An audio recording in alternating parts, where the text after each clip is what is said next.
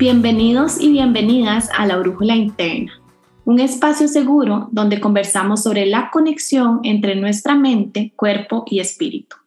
Mi nombre es Francesca Golfín, soy nutricionista certificada en alimentación intuitiva, educadora en estrés, pero sobre todo una persona normal y corriente como usted, que lo que quiere es aprender cómo vivir una vida de calidad llena de paz, amor y salud.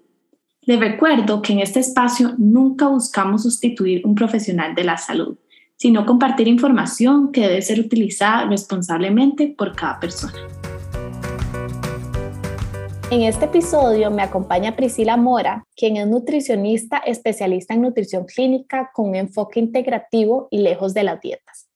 Conversamos sobre las famosas metas que nos ponemos a inicios de año, pero que también nos podemos poner en otro momento del año y por qué tienden a ser tan controversiales, por qué nos hacen andar desde un blanco a un negro. Pero nos cuenta por qué es tan importante hacer un trabajo interno antes de establecer estas metas para que podamos conectar realmente con lo que es importante para nosotros y que podamos tener flexibilidad a la hora de establecer estas metas, pero también ponerlas en acción. Pri también nos cuenta cómo la estructura puede ser un aliado en este proceso, pero una estructura que no sea completamente rígida. Y cómo la autocompasión puede ser una clave esencial para que no sintamos que al momento en que nos ponemos una meta ya inmediatamente no la podemos lograr. Espero que disfruten muchísimo este episodio y que sea un gran aporte para quienes quieran ponerse metas o quienes también no quieran ponerse metas. Hola Pri, gracias por acompañarme en este nuevo episodio para conversar sobre un tema que tal vez no solo aplique en enero. Normalmente pensamos que solamente en enero nos podemos poner metas o intenciones eh, con nuestra salud, sino también en cualquier otro momento del año. Entonces, gracias por, por estar acá hoy, por acompañarnos y por compartir bastante con nosotros.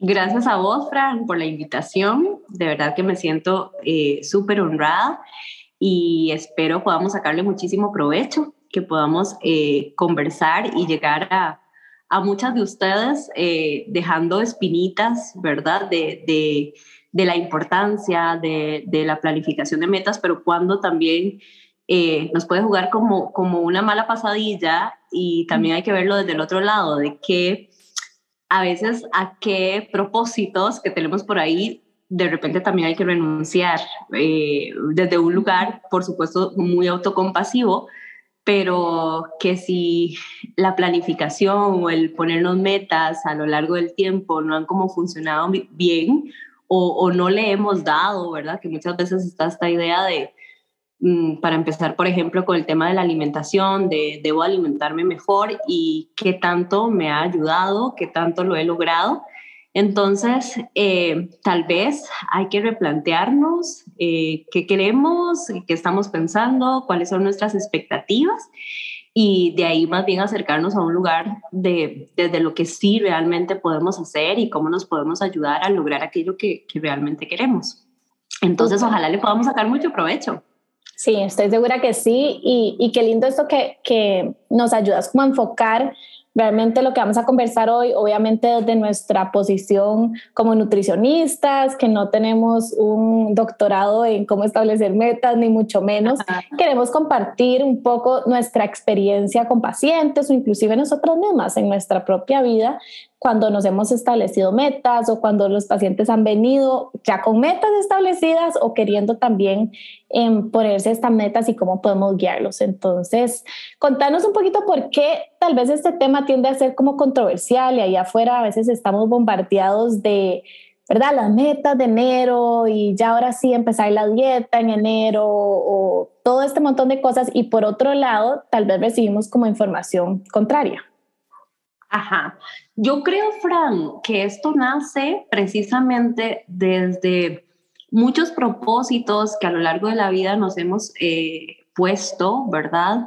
Eh, y que al final no hemos logrado cumplir por un tema, no de porque no podemos realmente o porque, sino que tal vez no, era, no eran tan nuestras, sino que venían mucho de motivaciones un poco, se le llama desde la psicología extrínsecas, que no son intrínsecas, o sea, no vienen de adentro, y que entonces cuando nos vemos como que no lo logramos, em, la mente tiende a decirnos, ay, otra vez vos que no logras nada, eh, hay eh, vos que nunca podés, sos un fracaso, sos esto, sos el otro. Entonces em, empezamos como atacarnos mucho a nosotras mismas.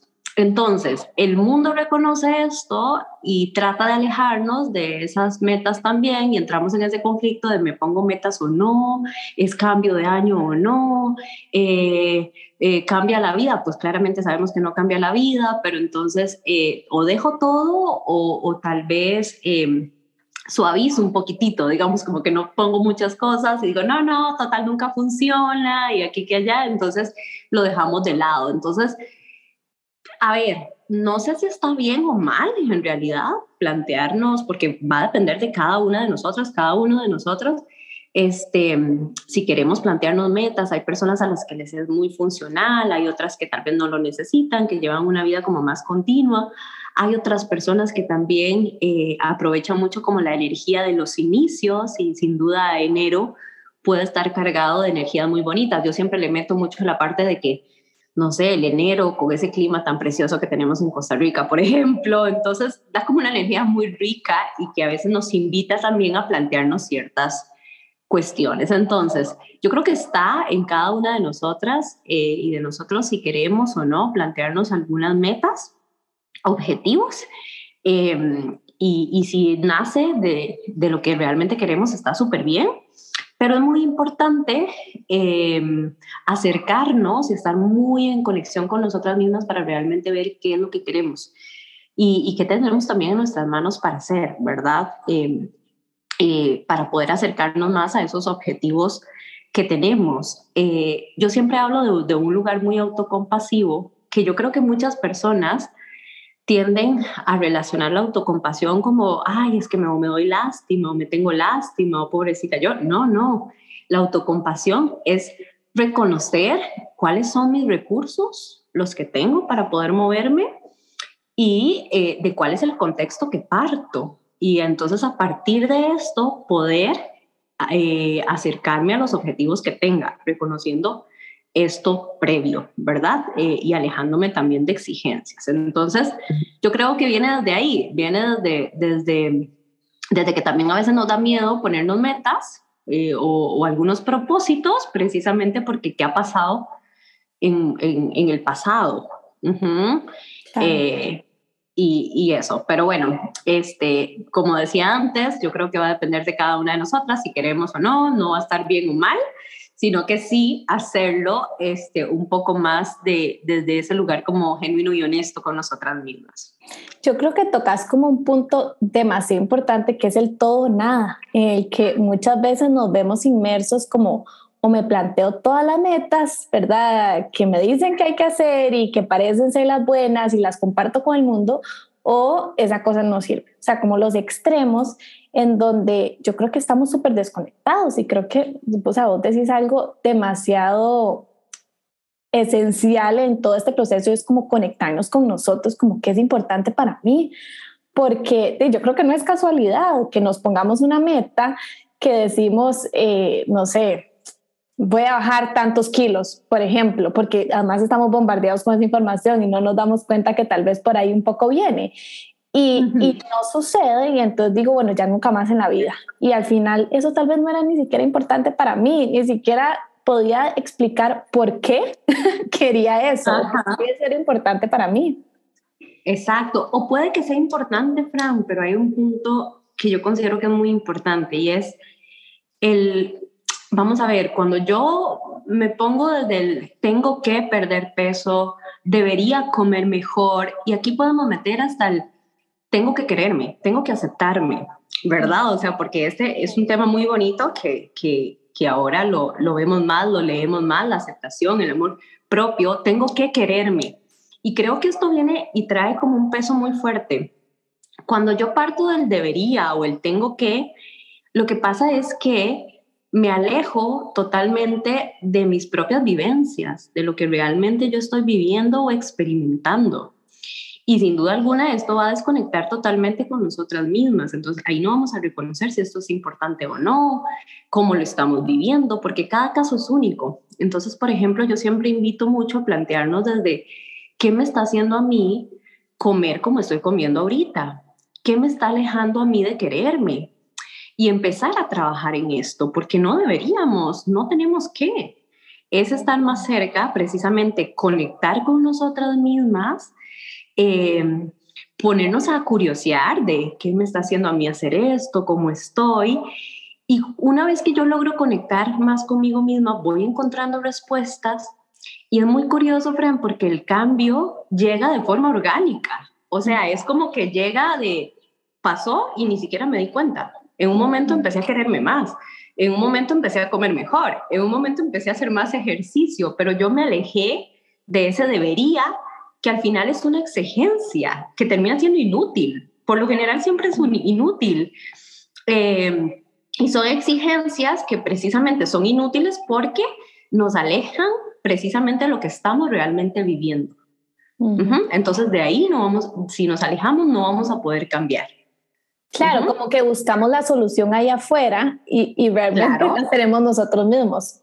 Exacto, o desde la exigencia, de yo debería, ¿y por qué debería en realidad? Es, eh, ¿Y a qué responde? O, o, qué es lo que quiero lograr? Eh, ¿Verdad? Entonces, no me ubico realmente en cómo lo estoy viviendo, en qué me está haciendo a mí no quererme. Por poner un ejemplo, ¿qué me está haciendo a mí eh, alimentarme como me estoy alimentando?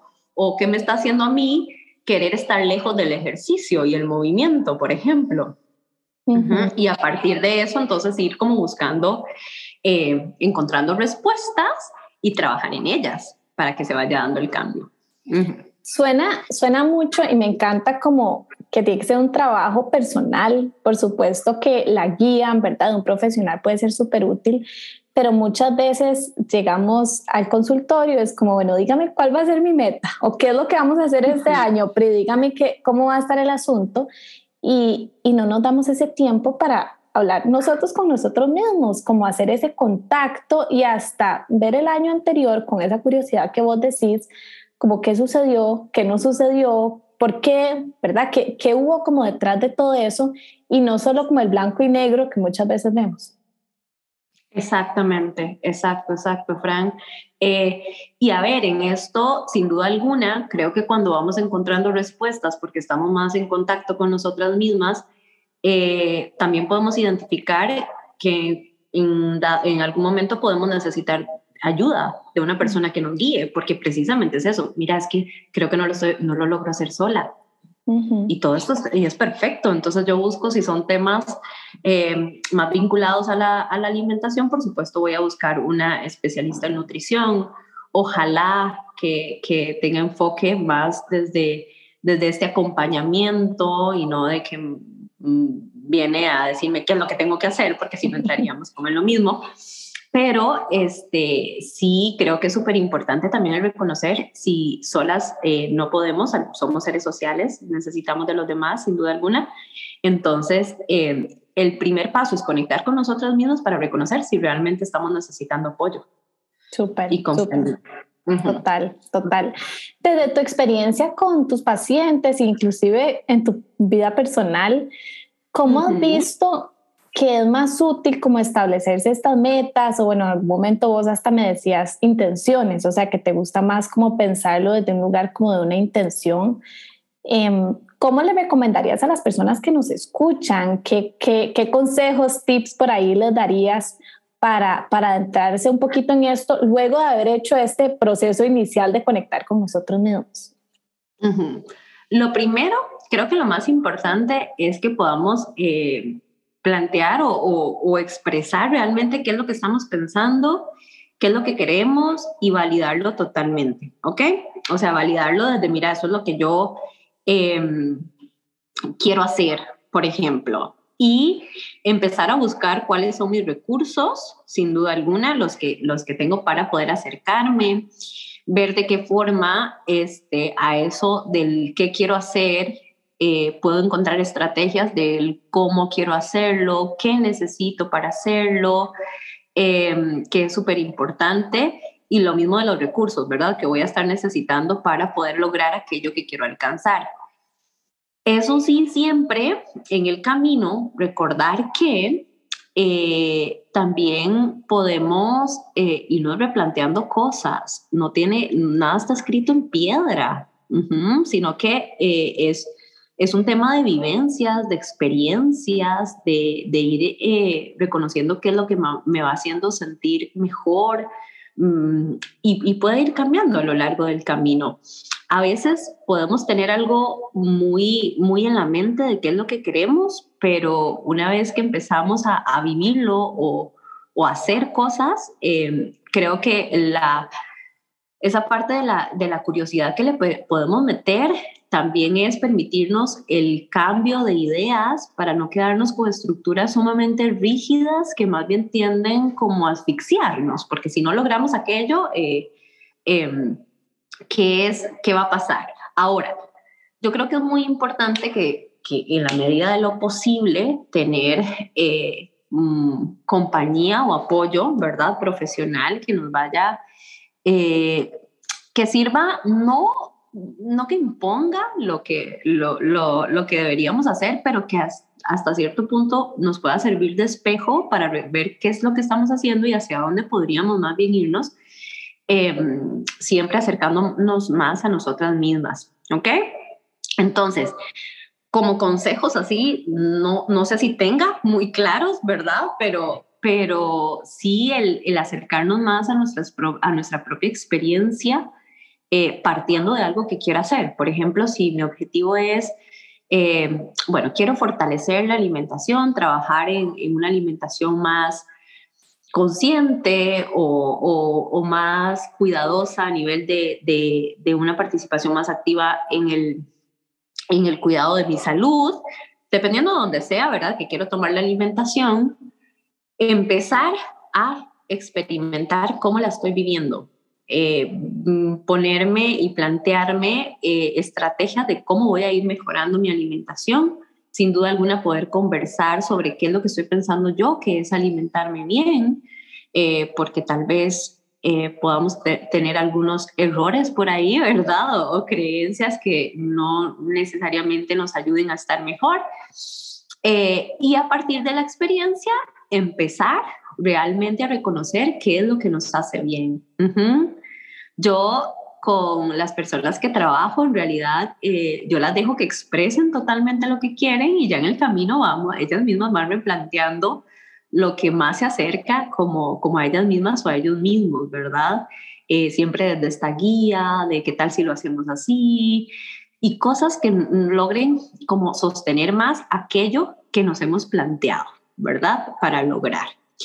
Em, para mí las metas son muy bonitas, em, en realidad nos pueden servir, ser de mucha ayuda, podemos tener ciertos objetivos, pero creo que también es muy positivo si, si le metemos ese poquito de flexibilidad de que también podemos ir cambiando en el, en, a lo largo del camino y ojalá que cambiemos porque esto va, va, realmente a ser un reflejo de que estamos creciendo, de que estamos cambiando y estamos viendo las cosas distinto, entonces este, cada vez vamos a querer mejorarlo o hacerlo desde, desde otro lugar. Mm, qué bueno eso de la flexibilidad, porque creo que tienden a ser muy rígidas muchas veces las metas este, mm. en torno a tiempo, ¿verdad? O ese objetivo, y entonces si yo no, ya no lo logré, ya nada más no la logré, y nos cuesta como transformar esas metas. A mí inclusive eh, me gusta pensarlo, yo lo leí en el libro de James Clear de Atomic Habits, no sé si alguna vez lo has leído, pero él habla como que las metas tienen un fin, o sea, como que un principio y un fin. Entonces nos cuesta mucho como el apego porque no creamos como un sistema que realmente nos apoye, sino que pensamos, bueno, yo voy a correr eh, una maratón, pero no pienso en voy a ser maratonista por ejemplo. Entonces, luego se acabó la maratón y bueno, a mí personalmente esto me ha pasado, es como no quiero volver a correr como en yo no sé cuánto. Entonces, ¿cómo podemos inclusive hacerlas más sostenibles con esa flexibilidad que vos decís? En donde de repente se puede diluir en el tiempo o que sea algo constante, ¿no? Este mes voy a comer saludable, que muchas veces es lo que escuchamos, o este mes voy a bajar tantos, tantos kilos. Y, y después de eso, ¿qué? ¿cuál es el plan, verdad? No, no porque nos interese que las personas bajen de peso, pero porque es ese todo nada, de nuevo, esa rigidez. Ajá, exacto, exacto, totalmente. Y yo creo que a veces, este, en esa parte, a ver, muchas veces como que nos ponemos em, o, tendemos a sacar como muchas ideas de, de, después de cuando vemos que no estamos logrando algo en el momento en que, en que teníamos pensado lograrlo, ¿verdad? Si yo decía, Ay, voy a lograr tanto en tanto tiempo, voy a perder tres kilos en un mes, eh, una, un clásico, digamos, ¿verdad? De voy a perder tres kilos. A ver, ¿qué pasa si no lo logré? ¿Qué pasa si eso no se dio? Por lo general me voy a culpar a mí misma. Yo no puedo y las otras personas sí pueden. Eh, yo soy un fracaso, entonces ¿para qué voy a hacer esto? Eh, nada tiene sentido. Entonces por lo general nos va a dejar en una posición más bien donde nos estamos atacando un poquitito más. ¿Qué pasaría si yo digo, yo creo que para mí sería importante perder peso? Y desde, desde esto, ¿verdad? Yo creo, ¿verdad? Porque puede que cambie en el camino. No, volvemos a lo mismo, nada está escrito en piedra. Y a partir de eso empezar a accionar, eh, atender mi alimentación con, con respeto, eh, a buscar cómo voy sintiéndome mejor y puede que las pérdidas de peso se den, puede que no, pero puede que se dé la pérdida de peso, pero yo ya no tengo una idea de tengo que lograr esto a costa de lo que sea en tanto tiempo. Entonces, al final ahí no siempre va a haber algo Em, no siempre estamos como haciendo algo eh, bueno para nosotras o para nosotros eh, necesariamente porque lo que el, objetivo va a ser lograr aquello que yo eh, dije que tenía que lograr. Entonces lo voy a hacer a costa de lo que sea y, y, después la mente me va a sacar de ahí, sin duda alguna.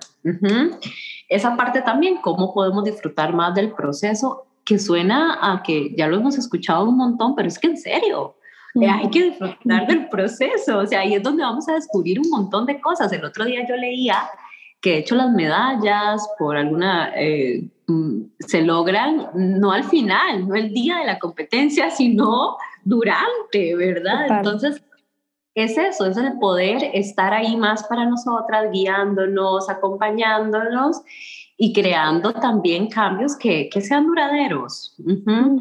Totalmente. Un poco de expectativas, claro. Totalmente, es como conectar más con ese proceso y disfrutarlo. Yo siempre pongo ese ejemplo de, de, Starbucks, que Starbucks vende café, pero realmente ellos no venden café, es como toda la experiencia de comprar un café y de tomarse el café. Y si nosotros lo vemos nada más como el café, como tal, o sea, como el producto final y no disfrutamos ese proceso de repente inclusive ni, ni, siquiera le veamos el valor o, ¿verdad? Como que nos quedamos nada más enfocados en, en eso, en ese resultado final que fue que tengo, bueno, un café en la mano, pero cómo fue, estuvo el lugar, cómo fue la experiencia, eso es lo más bonito de todo y que a veces se nos olvida que la vida es un proceso, que siempre estamos pensando como una meta final y, y realmente la meta final es disfrutar de este proceso siendo flexibles como vos decís. Hay, hay una metodología, probablemente la has escuchado, como para crear metas, que es muy famosa, que se llama como crear metas SMART, que es como metas que sean como específicas, medibles, accionables, realistas y como definidas como en tiempo. Y la primera vez que yo lo escuché, yo me sentí como que eran muy rígidas, o sea, como por ejemplo, este, mm, bueno, a partir de hoy yo voy a comer pan una vez a la semana eh, por, no sé, tanto tiempo, ¿verdad? Por, por un mes. Y yo decía, qué, qué cosa más em, rígida, pero también de repente era como mi manera de verlo. Y ahora trabajando desde este enfoque como no dieta y todo, me parece algo tan útil poder crear estas metas desde este lugar em, de no enfoque como en el peso, no enfoque, ¿verdad? Como en todo, en todo esto que estamos acostumbrados y buscar cómo medir realmente nuestro progreso que no sea de un número. Eh, por ejemplo, en la energía que yo estoy sintiendo, o sea, que, porque a veces somos muy numéricos, ¿verdad? Muy, muy cuadrados en que si yo no vi que el número subió bajo, entonces nada está pasando. No sé si te ha pasado, eh, probablemente con, con, pacientes que es como, no, si no bajé nada sucedió, pero no le damos importancia a cómo está nuestra digestión o cómo está nuestra energía en el día o cómo estamos durmiendo o cómo está nuestro estado de ánimo, etcétera, ¿verdad? Entonces, abrir esa mente a poder ver todas esas otras cosas por ahí que, que podemos estar obteniendo de diferentes acciones que estamos haciendo. Claro, totalmente. Y es que, vamos a ver, Fran, eh, lo, tampoco estamos hablando de que una vez que, mm, vamos a ver, que tengamos eh, metas o que, o que los objetivos sean esto más flexibles eh, y que se vayan más bien construyendo como en el camino, ¿verdad? Que puedan ir en constante cambio, no quiere decir que no podamos sostenernos de una estructura, porque yo creo que la estructura sin duda alguna nos puede regalar un orden y nos da mucho sostén eh, en un mundo donde hay tanto que hacer, ¿sí? Entonces, es muy útil toda esta estructura, ¿verdad? De decir, ok, yo me guío y digo, voy a hacer las cosas de tal forma, así, así me voy a hacer esto, voy a comer pancito así, así. O sea, esto no quiere decir eh, que nosotros estemos generando una, una estructura que asfixie. No, no, no, para nada. O sea, es nada más darnos ese sostén que sin duda alguna nos va a conducir al orden que nos ayuda eh, a acercarnos a lo sano. Total. Definitivamente. sí, sí, totalmente. Yo creo que qué importante eso para lograr que no sea un estrés para un lado ni para el otro también. O sea, que, que no sea, em, ¿verdad? Nunca me acomodé para lograr lo que quería, pero tampoco nunca fui flexible porque de un día me fui para la playa y, ¿verdad? No tenía todas esas cosas a la mano que de repente yo pensé que, que necesitaba tener para, para poder lograr esa meta. Exactamente, exactamente, sí. Eh, de eso trata la flexibilidad. La flexibilidad no es dejar o el soltar, ¿verdad? Que es mucho de, ¿qué significa soltar aquel peso de, de tengo que hacer esto y de eso? O sea, soltar no es que nos va a dejar de importar, para nada. Eh, es reconocer lo que sí puedo hacer, lo que realmente me ayuda. Eh, cuánto de energía le estoy metiendo a esto, cuánto estoy, cómo me estoy enfocando en esto y empezar a cambiar un poco, acercarme a lo que sí puedo hacer, a lo que sí me ayuda, a lo que sí me hace crecer, ¿verdad? Cómo voy avanzando em, desde ese lugar que logre conectar, volvemos a lo mismo con, más con nosotras mismas. Sí, súper. Y mm, vamos a ver qué, ¿qué le dirías tal vez a una persona que ahorita diga como yo no me he establecido ni una meta y estoy sintiendo como cierta presión de que lo tengo que hacer? Eh, o inclusive una persona que ya se las estableció, que tal vez sintió como primero de enero ya tengo que tener mis metas y que se las está cuestionando. O sea, ¿qué, qué, qué le dirías a estas personas? Em, ¿Cómo las apoyarías si las tuvieras así enfrente en tu consultorio? Ajá. A ver, esto, esta es una pregunta muy retadora porque Yo sé.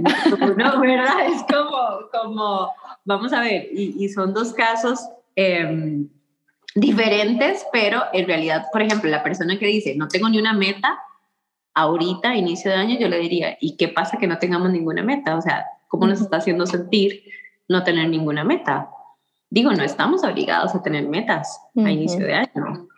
E, esto es falso, ¿verdad? O sea, es precisamente de qué rico también, perdón que lo diga así, pero qué rico también eh, como dejar, ¿cómo lo podría decir para que no suene muy, muy brusco, pero va a sonar brusco, renunciar a los propósitos y las metas. O sea, es que nada pasa, en realidad nada pasa. Y empezar a decir, eh, decirme cómo quiero eh, transitar este año, qué me está haciendo sentir bien, qué no me está haciendo sentir bien, qué quiero hacer también, ¿verdad? O sea, qué cosas de lo que estoy viviendo aquí ahora me gustaría fortalecer, mejorar o cambiar.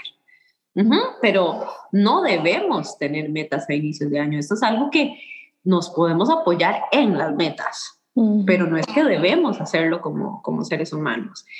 Y la otra parte, más bien, del, de la persona que ya se planteó las metas, ¿verdad? Y que eh, no lo está logrando, es así, ¿verdad? Sí, como que está, está, escuchándonos y dice, mm, creo que no me las planteé, ¿verdad? Como con este proceso como de sentarme a conectar conmigo. Claro, exactamente. Yo creo, Fran, vamos a ver, lo primero, si yo ya las puse, si yo puse las metas y me veo que no lo estoy logrando, entonces no estoy cuestionando qué fue lo que, lo que me, me cuáles son mis metas, ¿verdad? Es también reconocer que nosotros, desde la psicología se habla como mucho, a mí me gusta mucho leer de esa parte de que nosotros tenemos como dos, dos personas allá adentro. Una, vamos a ver, una adulta que es una persona como que está mandando, que es la que está diciendo que hay que hacer esto, ¿ok? Hay que hacer esto, esto y esto y esto, tenemos que comer mejor. Y ahí también otra que es mandada, que es la mandada, que es como se le llama como el niño, el niño interno, la niña interna, ¿verdad? Que es la que sale ahí rebelde y dice, yo no quiero hacer esto y yo no lo voy a hacer y porque lo que tengo que hacer y eso no me gustaba hacerlo y bla, bla. Entonces, entran en mucho conflicto. Y no es que ninguno de los dos sea importante, lo que pasa es que hay que buscar el equilibrio. ¿Qué realmente me estoy exigiendo demasiado? ¿Qué parte adulta me está exigiendo mucho? Que entonces mi, mi yo mandado sale y se niega a, ¿verdad? A hacerlo. Entonces nos vemos lo mismo, no lo logramos y empiezan todas estas ideas precisamente que vienen del niño mandado o la niña mandada de soy un fracaso, no lo voy a lograr. Y ahí es donde precisamente hay que decir, no, esto lo hago a un lado y voy a curiosear un poco más en qué sí me acerca a lo que yo quiero lograr. Mm. ¿Por qué? porque posiblemente el la parte adulta mandona esté siendo muy exigente. ¿Y qué es importante? Yo no estoy diciendo que no sea importante, porque sin duda alguna, o sea, ese también es eh, para eso somos adultas y adultos, para poder guiarnos mejor. Pero hay que ver cómo le bajamos a esas exigencias para que haya un equilibrio con lo que también nuestra parte interna se sienta mejor para ir haciendo. Mm. Si tuvimos una experiencia que no fue muy agradable con la alimentación, pues creo que nos va a costar un poquitito más. Entonces, sin duda alguna, es importante pedir ayuda, porque si no, el niño interno va a estar ahí eh, renegando, no quiero, voy a hacerlo así, ¿verdad? Entonces, lo mismo con el ejercicio, si hay una experiencia que no nos agrada mucho y hay una parte interna que no nos está dejando acercarnos, entonces para eso muchas veces hay que buscar tal vez o ayuda o llevarnos y guiarnos eh, con más amor, como que la parte adulta guíe y no exija a esa parte eh, de niñez o adolescencia o, qué sé yo, porque si no, es muy difícil, nos vemos no haciendo cosas. Es mejor decirnos, por ejemplo, yo siempre digo, ok, tengo que perder peso en tanto, no. Vamos, hagamos esto y esto, todo va a estar bien, ¿verdad? O sea, ¿qué, ¿qué pasa si empezamos a comer así? ¿Qué pasa si empezamos a movernos un poquitito? No va a pasar nada, ¿verdad? O sea, como, vamos, hagamos ejercicio, no tenemos que ir a hacer una hora, hacemos lo que queramos, ¿verdad? O sea, como alejarnos de esa exigencia para poder acompañarnos más. Mm, me encanta, como esa autocompasión que nos hablabas antes. Exacto, exacto. Mm, qué lindo, qué lindo. Bueno, Pri, para terminar, em, me gustaría saber si tenés alguna, te voy a comprometer aquí un poco. si tenés alguna meta que ya te estableciste, em, no sé, para este año y que quieras compartir, este, y si no tenés también, compartir que de repente no, no la tenés, ya sabemos que todo es válido y también contanos a dónde las personas que nos escuchan te pueden encontrar. Sí tengo, bueno, y gracias por preguntar, Fran, me encantaría compartirlo más bien con ustedes. Eh, me hace también sentirme, porque todo esto que compartimos yo creo que es un tema de lo que tenemos a nivel de experiencia profesional y sin duda de experiencia eh, personal, o sea, mm, sin duda. Tengo metas, eh, tengo metas vinculadas también al, al ejercicio, al movimiento. el año pasado para mí fue un, un, año un poco complicado por algunas cosas, donde estuve como muy alejada de verdad y rebelde, volvemos a lo mismo en la parte del, movimiento. Siempre me gusta eh, la actividad física, pero quiero este año eso, cuestionarme qué me está alejando, cuestionarme qué me alejó. Si en algún momento de mi vida, por ejemplo, nadar era, es algo que a mí me encanta y yo nadar siempre lo hacía y dejé como de hacerlo. Entonces, eh, tengo esa idea de cuestionarme más qué me está alejando de la natación, guiarme y acercarme más eh, tanto a la natación como, como al, movimiento, ejercicio, eh, porque sí quiero, sí lo siento como algo que mi, mi cuerpo me dice que rico y cuánto necesitamos para, para sentirnos mejor, acercarnos más al movimiento. Esa es una y tengo otra también, creo, porque quiero aprender a cocinar a base de plantas, porque es algo que me cuesta muchísimo, entonces quiero como ir, em, me encanta la alimentación a base de plantas, entonces siempre lo intento mucho, pero como que me, quedo, me he quedado mucho en lo básico. Entonces este, este año dije, a ver, podríamos empezar y, y acercarnos más a esa alimentación a base de plantas. Eh, ¿Qué tal si nos ponemos, y eso dije, voy a ponerme de meta, hacer una receta todas las semanas, ¿verdad? Eh, que me guste, que me, me ponga ahí, no, no para nada en especial, sino decir, ok, voy a sacar esto y lo voy a hacer yo para disfrutarlo, ver qué tal sabe y cómo me voy sintiendo eh, con, con, lo que voy creando en la cocina. Entonces, esas son como de las dos que tengo por el momento, ¿verdad? Eh, a nivel de alimentación y de estilo de vida. Entonces vamos a ver qué tal nos va. Eh, sí, trato de aplicar mucho todo esto de lo que hablamos, de la flexibilidad. O sea, si una semana no la hago, nada va a pasar. No soy mejor o peor persona, eh, pero sí acercándome desde la responsabilidad de que rico poder hacerlo. Lo mismo con la parte del, del ejercicio. Me encanta. y había otra pregunta, Fran. la otra pregunta era, era dónde te pueden encontrar, pero voy a hacer un ah. paréntesis ahí porque a mí me pasa igual, o sea, a mí me encanta, yo siempre he dicho, yo podría ser vegetariana, pero no tengo creatividad, o sea, me falta como esa creatividad en la cocina.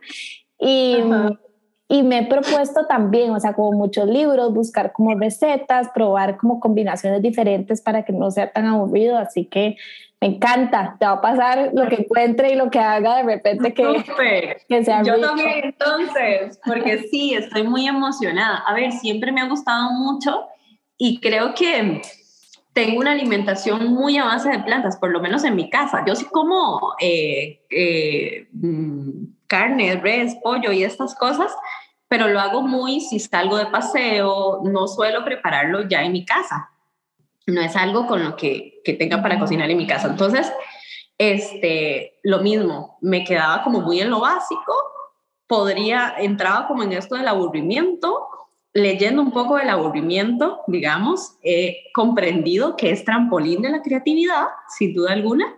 Lo que pasa es que a veces nos, no, no nos gusta sentir aburrimiento, pero es trampolín de la creatividad. Entonces dije, ¿qué puedo hacer eh, si me siento aburrida con esto y empezar entonces a crear un poquitito más. Vamos a ver qué sale.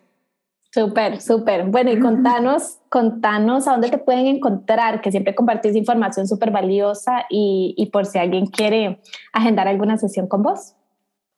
Ok, en Instagram estoy como primoras-nutricionista y ahí me van a encontrar y eh, trabajo modalidad presencial eh, a un costado de la Clínica Católica, en el edificio Centauro, en Guadalupe, y también trabajo con modalidad virtual. Entonces, eh, si me quieren, quieren contactar, con muchísimo gusto y, y pues ahí lo hablamos. Excelente. Bueno, yo igual voy a dejar ahí en las notas del episodio tu perfil para que te puedan seguir. Y te agradezco el corazón todo lo que compartiste con nosotros hoy. Espero que realmente los que nos hayan escuchado se hayan podido llevar mucho valor, motivación también por si quieren o no quieren crear esas metas, pero sobre todo que todo lo hagamos desde esa conexión con nosotros, desde ese lugar de autocompasión y de mucha flexibilidad. Me encanta, súper. Gracias a vos por la invitación, Fran. Lo disfruté muchísimo y ojalá eh, sí les podamos eh, ayudar o, crear como, como em, que como para que puedan curiosear más de lo que vienen haciendo y, y por ahí tengan espinitas de hacia dónde podrían también eh, encaminar sus metas o si quieren ponerlas o no y todo eso. Excelente. Gracias, te agradezco y nos vemos en un próximo episodio. Chao. Nos vemos, Fran. Chao.